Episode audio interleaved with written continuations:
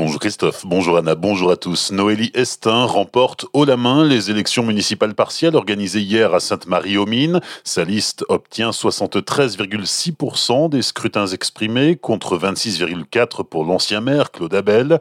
L'élection a attiré la foule des grands jours puisque 63% des électeurs se sont déplacés aux urnes hier.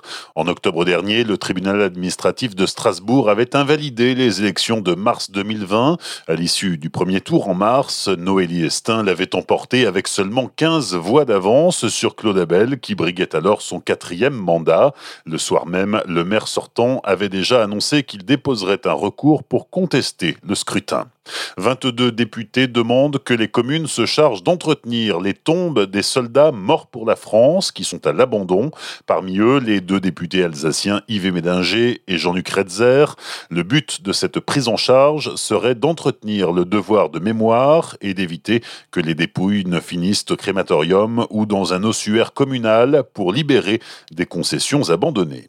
Frédéric Bierry à la rencontre des travailleurs sociaux vendredi dernier à l'occasion de la Journée mondiale du travail social. Le président de la collectivité européenne d'Alsace s'est rendu à l'espace des solidarités de Colmar, une visite pour échanger avec des professionnels frappés de plein fouet par une crise sanitaire et sociale qui a fait exploser les précarités, une visite nécessaire pour le président de la CEA. Pour moi, c'est important de prendre le pouls des équipes de la collectivité européenne d'Alsace qui sont en lien direct avec nos concitoyens les plus en difficulté, les plus fragiles, qui sont en précarité et qui doivent être, à mes yeux, soutenus dans les difficultés qu'ils peuvent rencontrer. Alors, nous avons 1000 agents dans la collectivité européenne d'Alsace sur 134 sites qui sont en lien direct, en proximité, dans du lien humain. Moi, je crois beaucoup au lien humain. Si on veut sortir de cette crise par le haut, c'est par euh, le travail en synergie, c'est pour euh, le travail en équipe, c'est par la capacité à écouter les gens et à les faire se rassembler qu'on pourra euh, répondre aux enjeux de la société. Des propos recueillis par Pablo Desmar, Frédéric Bierry expliquait notamment que cette crise avait aussi un coût supplémentaire pour la CEA. L'augmentation du nombre de bénéficiaires du RSA coûte 20 millions d'euros en plus à la collectivité, avec une hausse estimée à 12% sur toute l'Alsace et près de 20% à Colmar. Colmar qui se met à la vidéo verbalisation. Le maire Eric Stroman veut que le dispositif soit opérationnel avant l'été.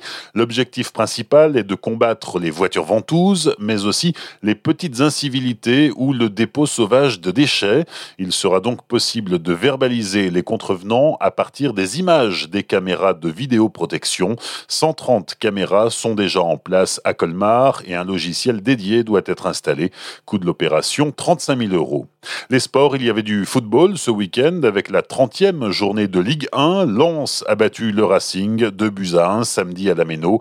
Les Strasbourgeois conservent leur 15e place au classement. En basket, la SIG s'est inclinée sur le parquet de Dijon samedi soir en quart de finale du championnat de France. Les Alsaciens ont été battus 83 à 63. Le prochain match de Jeep Elite samedi soir, Orenus face à Dijon promet d'avoir un goût de revanche, mais avant cela, les Alsaciens ont rendez-vous demain soir avec l'AEK Athènes en Ligue des Champions, un match à suivre en live sur Twitch. Enfin, samedi avait lieu dans le Haut-Rhin la septième édition de la Vélorussion. Quelques 90 cyclistes y participaient, partis de Colmar, Guebwiller, Ensisheim et Mulhouse. Ils ont roulé jusqu'à Roufac dans le but de sensibiliser les élus des communes traversées à l'utilisation du vélo au quotidien. Bonne matinée et belle journée sur Azure FM, voici la météo.